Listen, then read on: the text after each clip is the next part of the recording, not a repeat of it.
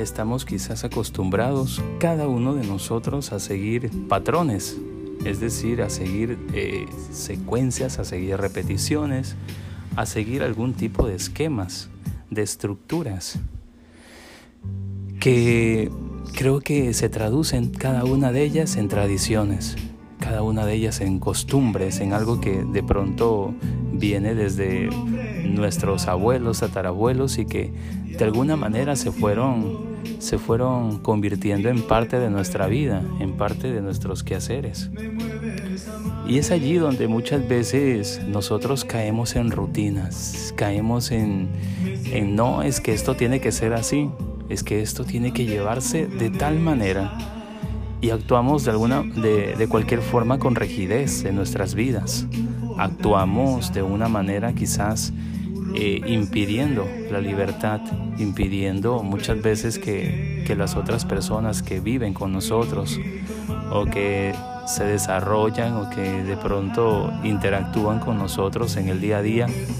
impide que ellas también puedan actuar, también puedan opinar, también puedan de alguna manera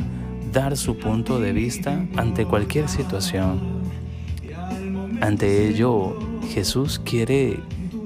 eh, ofrecernos a nosotros un estilo de vida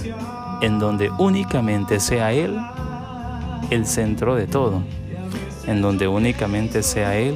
quien comience a dirigir nuestra vida y que nos dé las instrucciones y que nos dé las guías o los lineamientos, las reglas,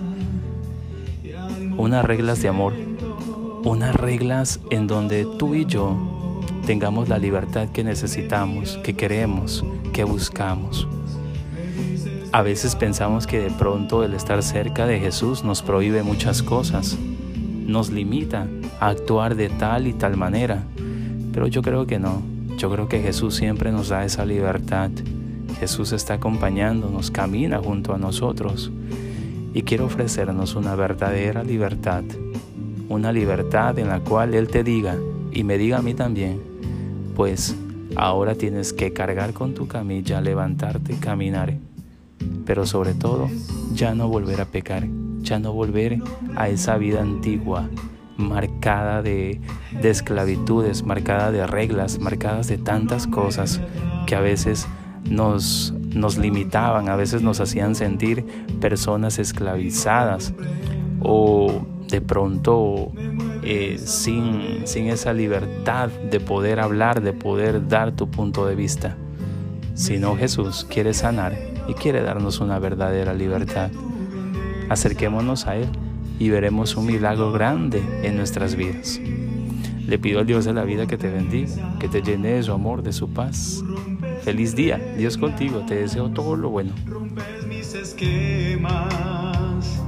mi lógica humana.